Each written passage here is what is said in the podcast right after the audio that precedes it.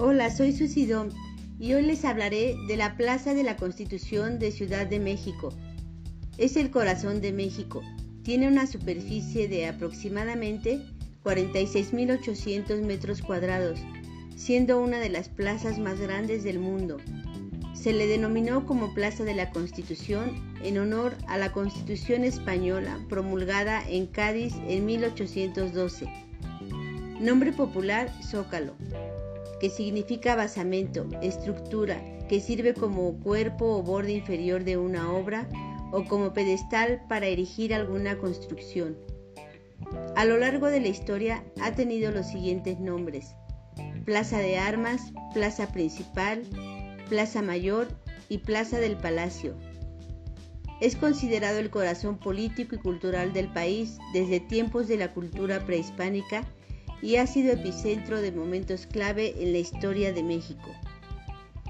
Se construyó entre 1521 a 1523, sobre las ruinas de la ciudad tan duramente conquistada. Fueron Hernán Cortés y Alfonso García Bravo quienes trazaron el primer plano de lo que hoy es el Zócalo. Hacia 1695 comienza la construcción del el mercado El Parián, durante la Inquisición, en el centro de la plaza se alzó la picota, lugar donde se ahorcaba o quemaba a los reos.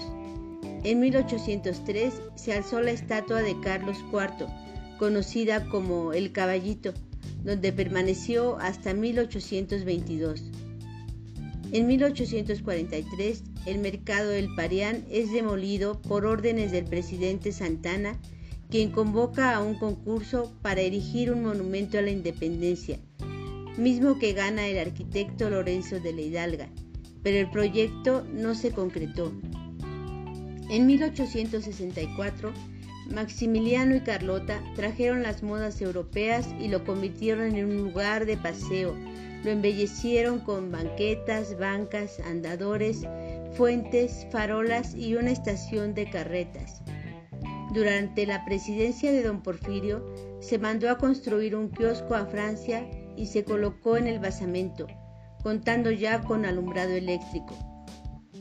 De 1920 a 1934 fueron colocados en el Zócalo los cuatro Pegasos que actualmente enmarcan la plaza del Palacio de Bellas Artes y para finales de los 50 se retiran los jardines. Más tarde, el zócalo cayó en el olvido y fue cubierto por las distintas remodelaciones. En 1957 se construye una plancha de concreto en toda la extensión y se coloca la asta bandera, adquiriendo el aspecto que conserva hasta nuestros días.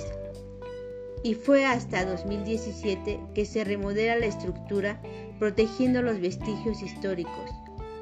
La plaza está rodeada por la Catedral Metropolitana, el Palacio Nacional, el antiguo Palacio del Ayuntamiento, el edificio de gobierno, el portal de mercaderes, el Museo del Templo Mayor, la Plaza Gamio y la estación Zócalo del Metro. Actualmente tiene una capacidad aproximada de 170 mil personas y es sitio de reunión de manifestaciones sociales, culturales, exposiciones y conciertos.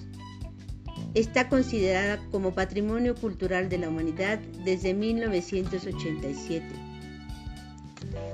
Es en este significativo lugar donde cada 15 de septiembre se concentra un gran número de personas a festejar la independencia de México, a dar el grito con el presidente de nuestro país y el día 16 se lleva a cabo el desfile militar de las Fuerzas Armadas de México.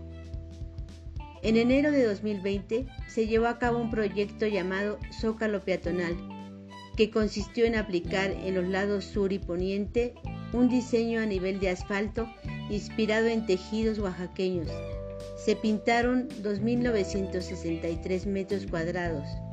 Quedó hermoso, mis fuentes de información son el Instituto Nacional de Antropología e Historia y el blog de México Mágico.